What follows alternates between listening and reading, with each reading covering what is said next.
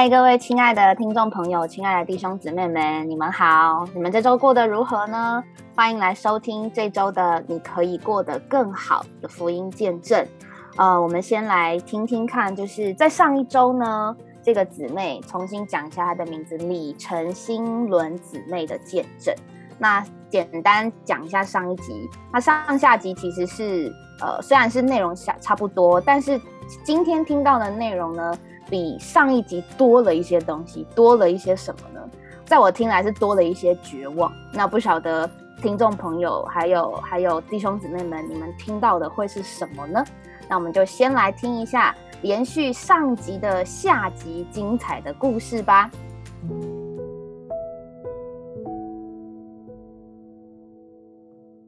今天我们非常高兴啊，继续的请到我们新伦女士来做关于她得救的见证。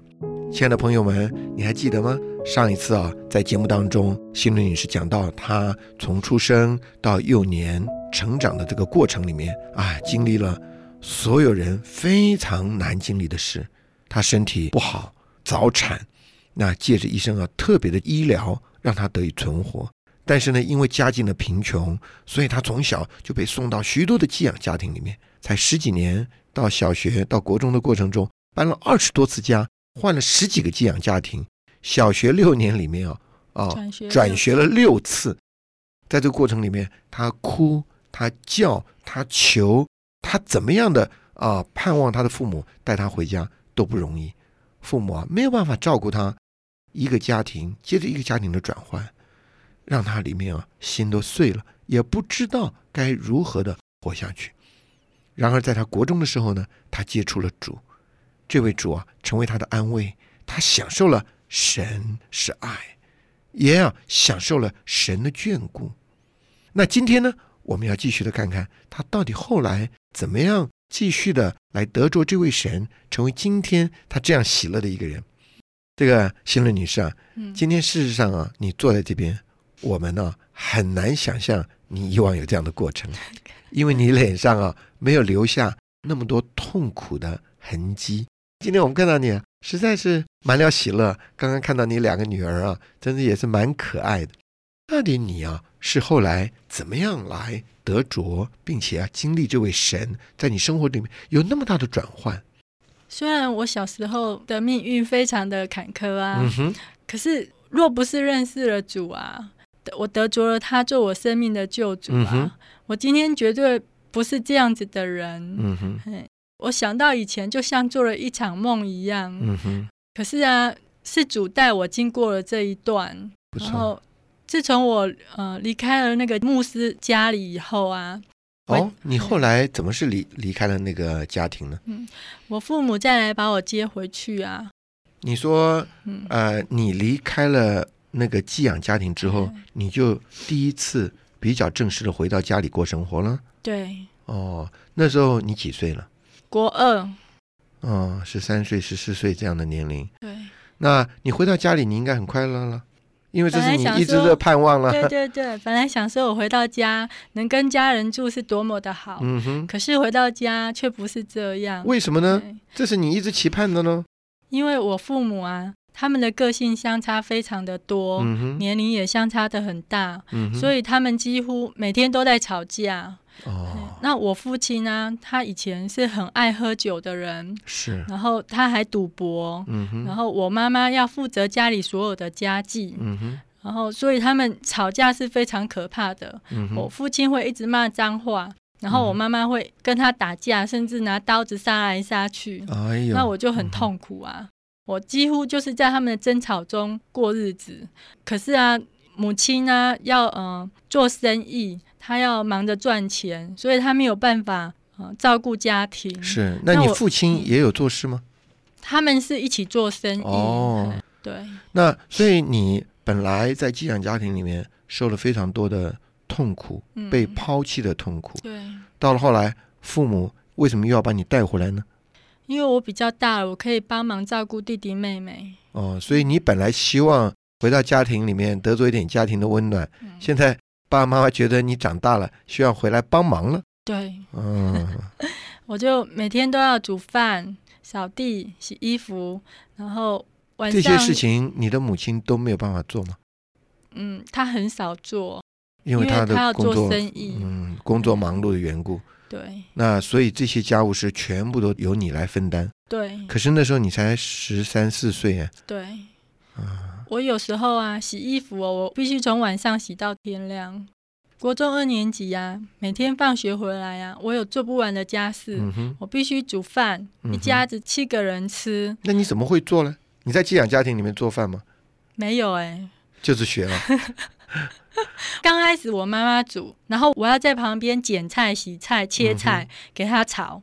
然后她炒了几次之后，就换我了。嗯所以我会炒了之后，就我负责煮饭。哦，是。然后吃完饭。弟弟妹妹不会来帮忙的，没有，嗯，因为你是大女儿，对，人家男生是不做事的。哦，你们家男生不做事的，对。然后我妹妹差我四岁，后来我妈妈做卖花的生意，我放学回来就要赶快帮忙包装花。你说你们家开花店吗？不是，我们是。早上去市场把花批回来，然后把它整理好，一束一束包好，然后再装在那个菜篮子里面，提到餐厅里面，一桌一桌的问客人要不要买花。哦，你是这样来卖花的？对，嗯。然后晚上啊回来之后就要赶快把花包装好，嗯，然后吃完饭，然后我们就全家一起去，嗯，去卖花。弟弟妹妹也要出去卖？对，全家一起出去，嗯然后。我比较大，我是在定点，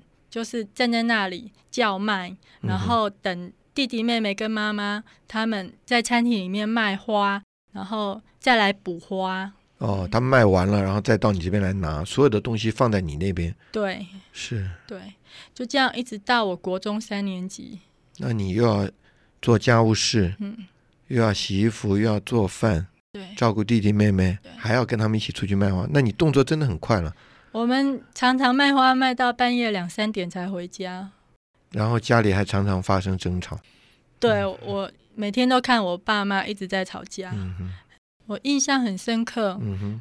我父亲呢，他的脾气很不好，他常常喝了酒，然后就一直在骂脏话，然后小孩子每个人都要坐在那里听他骂。他有一阵子很严重，好像得了精神分裂症，他还要拿着麦克风。然后一个一个骂，一直骂，骂三天三夜都不停下来。你也不能离开，你一离开他就拿扫把打你。然后常常半夜啊，他的精神分裂症又发作的时候啊，就会把所有的小孩通通都叫起来，然后啊拿棍子打。那我们呢就要赶快跑出去啊。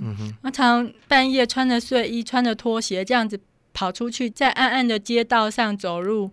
我都很伤心，很难过。那弟弟妹妹也都跑到外面了。对，大家都不知道跑到哪里去了。然后一直到快天亮的时候，再偷偷跑回家睡觉。哦，爸爸睡了，你们再回家。对，所以那时候都觉得啊，这种日子怎么过啊？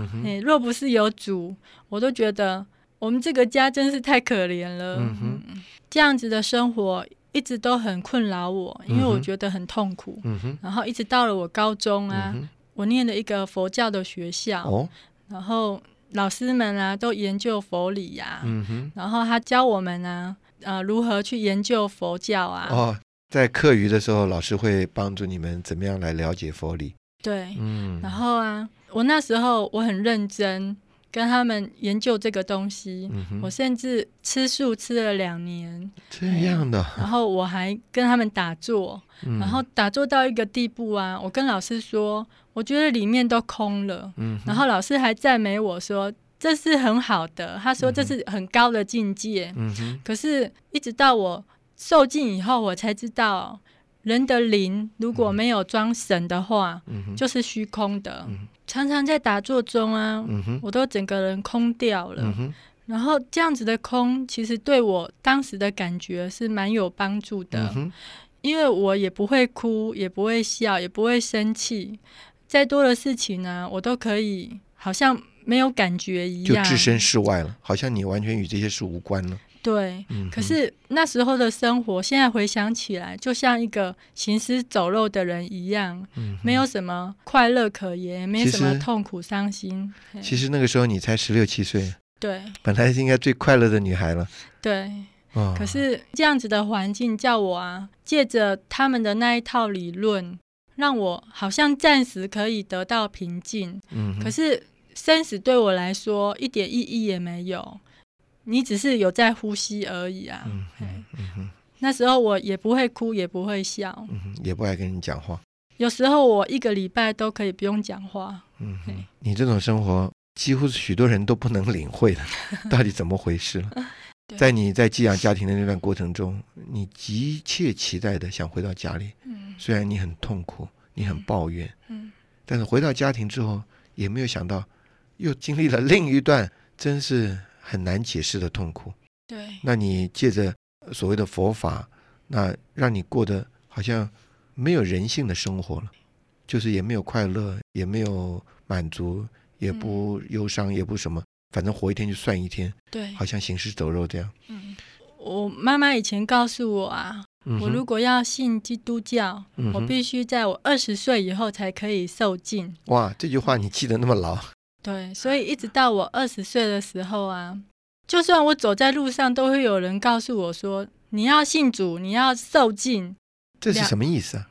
我那时候都觉得很奇怪，为什么会有这种事？哦，就是很多时候在路上碰到人，人给你传福音，对，就在这段时间比较特别密集。对，常常都有人叩门来跟我传福音，嗯哼一直到我嗯受尽的这一段时间，大概有二十几次。嗯，那神真的是很奇妙的，在我二十岁以后啊。那时候我妹妹读中山女中，嗯哼，他们学校附近是教会，嗯哼，然后她就想起我以前带她去参加团契，嗯哼，教会的团契，然后那一天心情不好，她就走进去，当天她就接受了主受尽了。哦，所以妹妹先接受主的，嗯哼，对，妹妹先受尽，嗯哼，然后啊，她都不敢告诉我们家的人，嗯，可是有一天呢，他就回来。他就跟我传受尽的福音，我就觉得说，我相信主耶稣是神，我不一定要受尽，受尽对我来说没有什么意义。可是啊，主就差派了各种的人来跟我传受尽的福音，然后在我受尽的前一分钟，我都还在说我不要受尽，可是主就来光照我，他叫我看见我是一个。活在黑暗中可怜的罪人，身上满了劳苦重担。然后主一这样光照我，我就开始流下眼泪。是的，我就觉得说，主啊，我真是需要你。然后我就愿意受尽。然后在我受尽的时候，我觉得我身上的重担全部都脱落了，全部都交给主了。我里面是满了喜乐，虽然我一直在流眼泪。可是那一天晚上啊，我兴奋到整晚睡不着。嗯我知道我里面得着了一个新的生命，是以前从来没有的。嗯现在啊，神的生命进来了，我非常清楚，这就是神的爱，神的光，他住到我的里面，叫我成了另外一个有神的人。嗯哼，是。那这一次的呃，你接触神，跟你上一次你在初中的时候接触神有什么不同呢？在我受尽以后啊，我发现我整个人都活过来了。我本来是不会哭不会笑的人，我现在会哭会笑，然后我对人满了爱，满了感觉。我觉得这位主实在是太好了，看到人我就会跟他传福音，传我们的主耶稣。后来我听到以赛亚书的嗯信息呀，让我知道了神的经纶。神对人是有目的的，是有计划的。他创造的所有的一切天地，都是为着人。然后人里面的灵，是为着盛装这一位神。嗯，神的话这样子进来，叫我认识人生的意义。原来人是为着要盛装神，做人里面的满足。然后人是为着要彰显神，我觉得神实在是太爱我们了。当我得着了这一位神之后，我的人生真是不一样。嗯我听你讲，我也是觉得不一样 啊！讲到你的痛苦啊，真是一个可怜的女孩子。我没有想到你讲到这个信仰，讲到这些真理，那么头头是道，那么有把握。哎呀，你换了一个人一样啊！我觉得神的话实在是成你的把握，也成你的中心。因着神的话进来，成了我的把握，所以我就对我的家人非常的有负担。嗯哼，我就有胆量跟我的家人传福音哦，传这一位主。那我刚开始跟我父母传福音的时候啊，我妈妈是很生气的。她说她拜佛拜了四十年，怎么可能相信呢？然后我每次跟她传，她每次都骂我。那以前我会跟她顶嘴。可是啊，现在我都笑笑听她讲，继续跟她传。她自己做见证说，这个女儿信的主真是不一样了。然后啊，我曾经呢带弟兄姊妹到家里跟他传福音。跟谁？跟我妈妈传福音。他拿扫把把我们赶出去。可是啊，我相信这一位主。他说：“一人得救，全家都必得救。”是的，是的。我抓住这样子的话，所以我还是继续不断的为我家人祷告、传福音。所以过了几年呢，我父母也得救了，我的弟弟弟媳也都得救了，甚至我的亲戚朋友也都一个一个的得救。我觉得主的话真是信实的，我们真是要信靠他。我的父母得救以后，他们实在是有生命的改变。哦，怎么说呢？以前我爸爸喝酒、骂人、赌博，我妈妈也常常是这样。他们不断的争吵，可是得救以后，有神的生命在他们的里面，所以他们的性情不同了。他们对他们对赌博也失去了兴趣，然后他们现在已经很少在争吵了。这个听到你这样的见证啊，我们实在是非常非常的感动。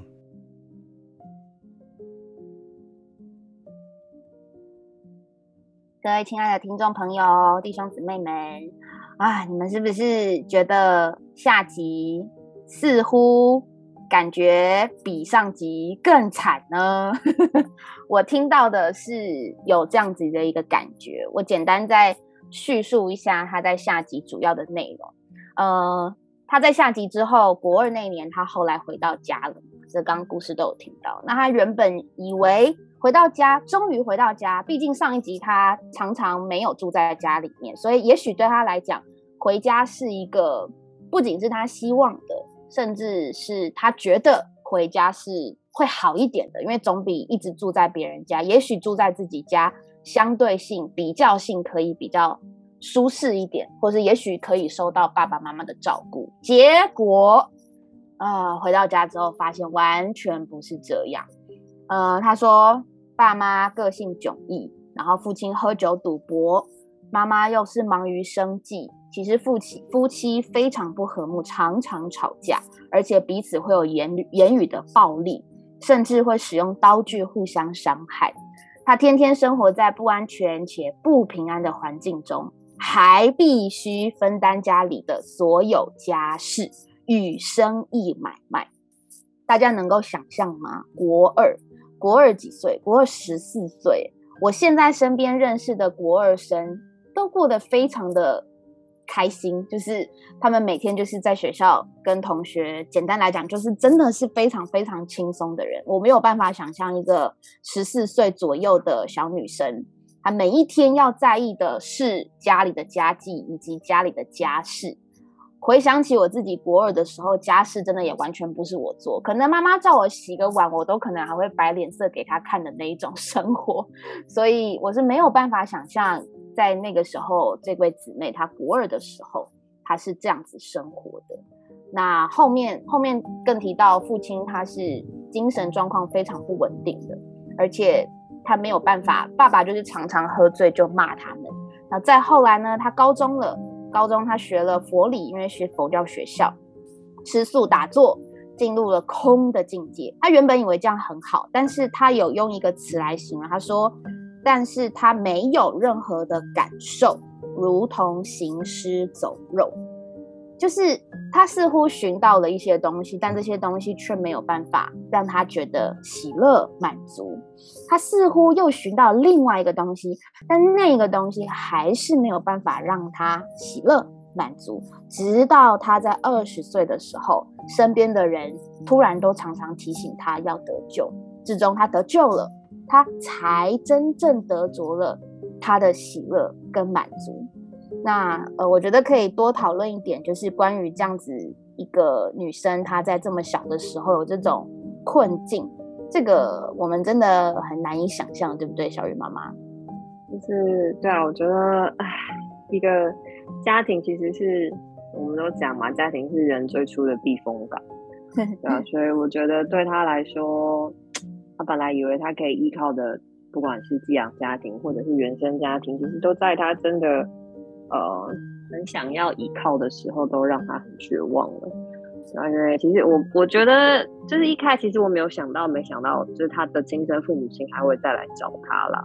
所以呢，本来也以为说，哎，会不会因为父母亲可能想要把他接回家，是不是开始决定要重新对他好啊？或者是呃，想要弥补小时候没有好好疼他的这一段时光？就没想到，哎，竟然是接回家以后的生活，其实也没有比在寄养家庭的生活好，反而让他对人生更是绝望吗？我觉得，因为他才十几岁嘛，所以他需要背负的重担，或者是他需要背负的压力，其实是远远不是他那个年纪应该承受的，对啊，可是觉得哇，所以有这样的经历，让他对往后的人生好像也就没有什么太大的盼望。就像刚刚吴云讲的，他说自己是行尸走肉一样，其实他好像也寻求了这个宗教的慰藉，但。对他来说，他那个我不确定是不是只是打发时间呢？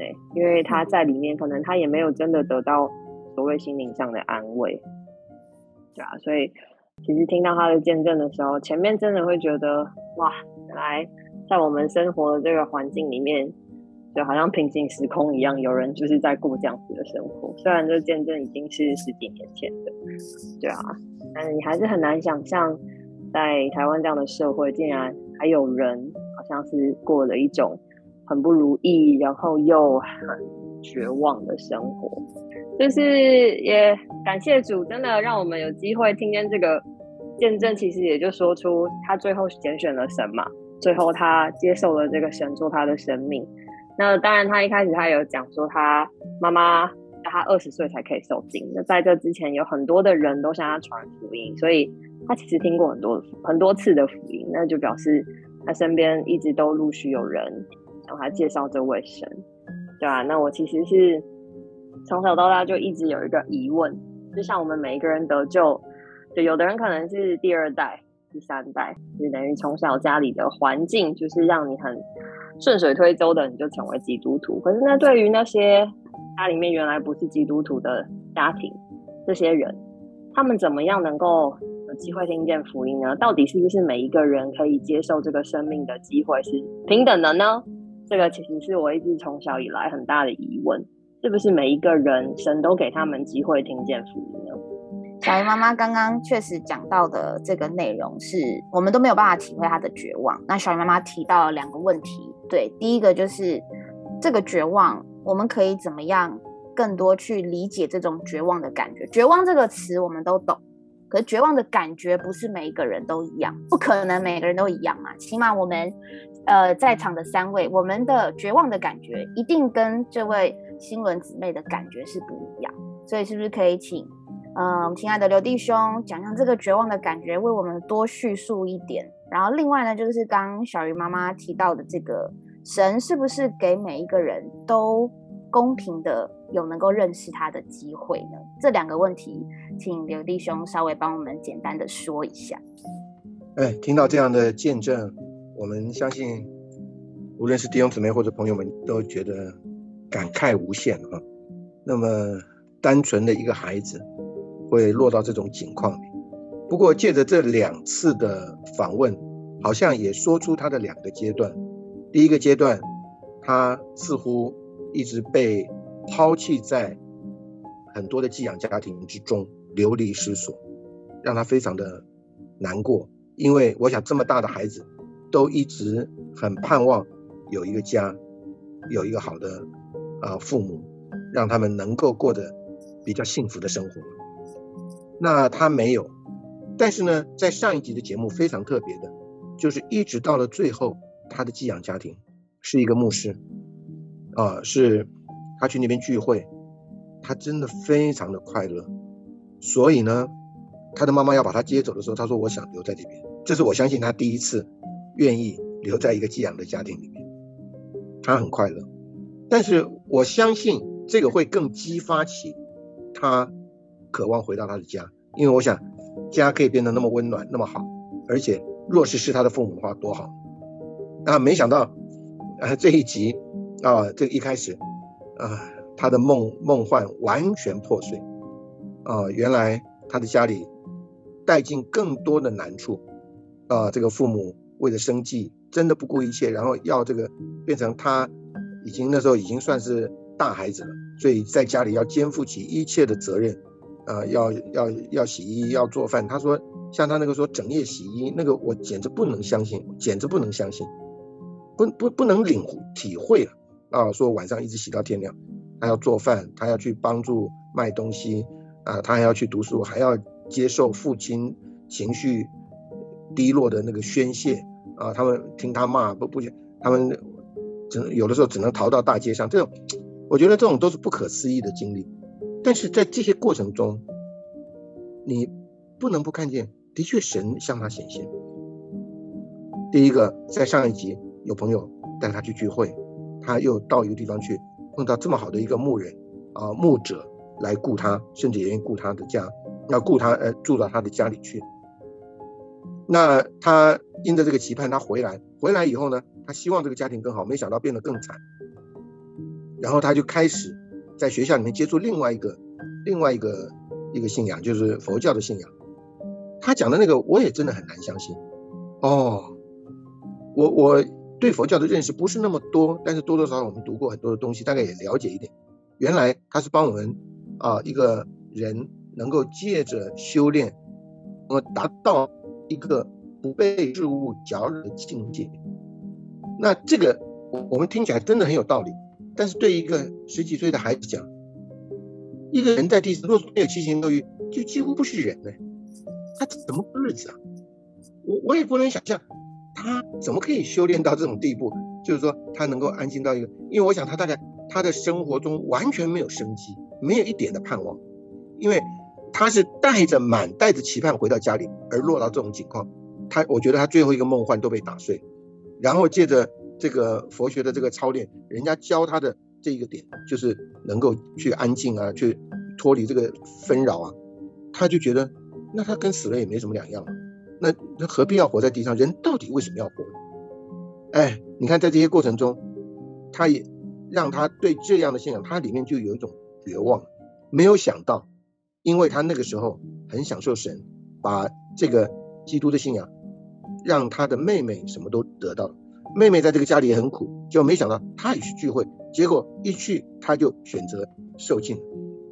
哎呀，你看啊，我觉得神真的爱他，神真的爱他，他因为这么长的时间受到这么多的不能合理的对待，我觉得他那个弱小的心灵、脆弱性完全就放弃，没有抵抗的能力，也没有选择的能力，他就等于。日子一天过一天嘛，只是非常苦闷。但在这个时候，借着他的妹妹性把他带起来。你说这个是不是神在找我们？那在这个过程中，你也知道，我们常常尝到了神的滋味，但是我们因为种种种种种种不同的因素，而没有办法立刻去选择，而又失去了这个信仰。所以在这些过程中间，想跟弟兄姊妹分享，或者跟我们的朋友们分享也是：你若是摸着神了。快快抓住他，跟他祷告，把自己奉献给他。我的确经历过这个，因为我太幸福了，而我从小又又又都是在基督徒的环境里长大，我根本不会珍惜这个东西，我也不认识。直到有一天我碰到他，我立刻抓住他，我说主啊，我要，我觉得这个太宝贝，远超过我的想象。所以，我们这个节目，他一直告诉你一件事：信耶稣真宝贵。无论你是在平顺的里面，无论是在挫折的里面。或者在窘迫的里面，你都可以因为基督改变你的生活。神爱我们，我们的人生我们不能想象，不能想象。我访问过越多的人，我就越知道，没有一个人生是我们能够控制的。啊，都是神啊许可我们在这个环境里，而最重要的就是要我们在这些过程中体会到神的爱，体会到神生命的丰富，体会到神要赐给我们的喜乐。体会到神有恩典托住，你看这个孩子，他得救了，受尽了，他第一个反应是什么？他要把他的福音传给他的爸爸妈妈。我觉得，按照他那种情况，他根本不应该想太多的事，对不对？他只要自己快乐就好了。不是，结果没有想到，像这样的家庭煎熬了这么漫长的，我看至少有二十年的时间，这么漫长的时间里面，还可以得着基督，改变他的父亲，改变他的母亲。亲爱的朋友，你相信吗？主耶稣真的爱我们。我要先说，我相信。对我也是，呃，我也是相信才会还在还在这个信仰的里面。是，呃，我们常常会说，就是呃，我们所我们信的神，他给我们一个范围，这个范围我们称为蒙福的范围。那圣经当中有真理的话，是神的国，是属灵的范围。这个范围摸不到，可是真的很特别。其实你是可以感觉得到。那有一些很简单的关怀，或是对人真心的付出，是可以在教会生活里面感受得到。但是那个还不足以，呃，帮助我们。它可以维持某一段的生活，可是更重要的是。要真相信这个神所说的一切话，真接受神像从圣经里面告诉我们的那个会是很真实的。那非常谢谢刘弟兄把这个感觉又更加深了一点，这种绝望不可控，你真的不知道你的未来会如何，然后也给我们看，也给也帮助我们看见一件事情：神确实是在寻找我们。还有各样的人、各样的事，可能一刚开始最粗浅的，可能是电线杆上的贴纸，或者是说，可能是有些福音车上的一些话，或者是你会在教会附近看到有一些跑马灯，会有很多的金节，那都是一个讯息给你看。那就像各个地方各个的产品，他们也会打他们的广告，那你不也是相信你才买吗？那主他也是。虽然我们对我对对我来说，我觉得不应该这样形容主，可是主他确实也是摆在那边给你选啊。那你要不要选而已。然后你选了之后，你会认识到他给你的东西是不是其他物质，或者是说不是其他呃所谓的劝人为善这样子的宗教的理论所说的，而是他确实有一个丰丰富富的属灵的祝福要给我们。那我们必须借我们的时间，用我们的耳去听，用我们的眼睛去看，甚至我们要练习用我们的嘴巴说。越说越听越读，这些东西就会丰丰富富的住在我们的里面。那我们当然会告诉听众朋友或是福音朋友，希望你信神，是因为我们得着了这个神所给我们的一切的福分。我们现在还没有全享，但是我们已经享受了不不少了，所以我们能够。稍微说一点，那更重要的就是你也愿意来享受，你也愿意接受。对，那最后呢，请小鱼妈妈今天其实今天忘了欢迎小鱼妈妈回来，小鱼妈妈终于从两条线变回一条线，是不是最后一点点的结语，让小鱼妈妈能够在这一集稍微帮我们做一个结束呢？感谢主，真的哇，在确诊这段时间其实蛮煎熬的。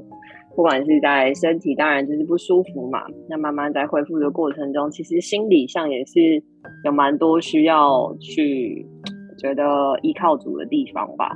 对啊，因为就虽然在家里头隔离，但是跟孩子、先生都是需要分开来嘛，不能太距离太近这样。所以过程中也有收到很多呃。弟兄姊妹啊，然后有朋友啊，甚至是听众朋友在线上的鼓励，所以觉得感谢主，谢谢你们都在，然后也谢谢主，真的在这段时间的安慰啦。觉得其实人的安慰虽然有一点的用处，但我觉得神自己还是我们最大的 安慰的力量，对啊，所以觉得也很想跟大家分享一段经文来作为今天结束的话，就是在我觉得。哇，生病好痛苦哦，很不舒服的时候，主给我一段话，是在以赛亚书的五十三章。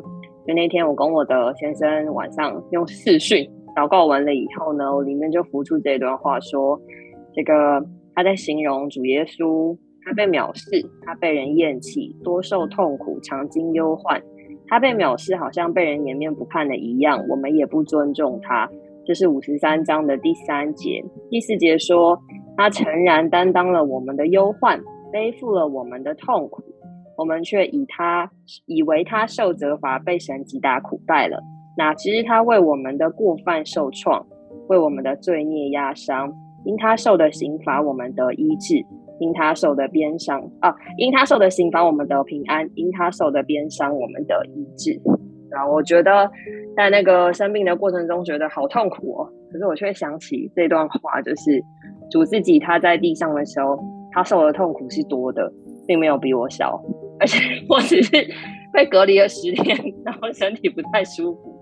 可是主耶稣他在地上，他却是被困在这个呃有限的肉体里面三十三年半，对啊。可是这个主虽然在那里受苦，他的受苦却不是平白无故的，他的受的刑罚是使我们的平安，而且他受的鞭伤要使我们的医治。所以我觉得在这个生病的时期当中，哎，有主的话做我们的安慰和鼓励，你就会觉得，好像也没有那么难熬了。